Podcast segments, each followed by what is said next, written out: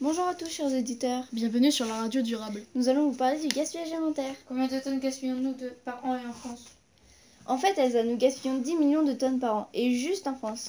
Mais je voudrais poser une question car je suppose que tous les aliments ne sont pas gaspillés pareil. Non, tu as raison, on gaspille 25% de légumes 18% de fruits, 15% de pain, 13% des restes cuisinés. et 29% de tous les autres aliments. Je voudrais ajouter quelque chose. En Ils supermarché, étaient 150 000 tonnes par an. au restaurant et à la cantine, etc., ils jettent 1,08 million de tonnes par an et juste en France. Mais à la maison, nous jetons 2 millions de tonnes par an en France. Conclusion. Il faut acheter que ce dont on a besoin même si les promos nous donnent envie.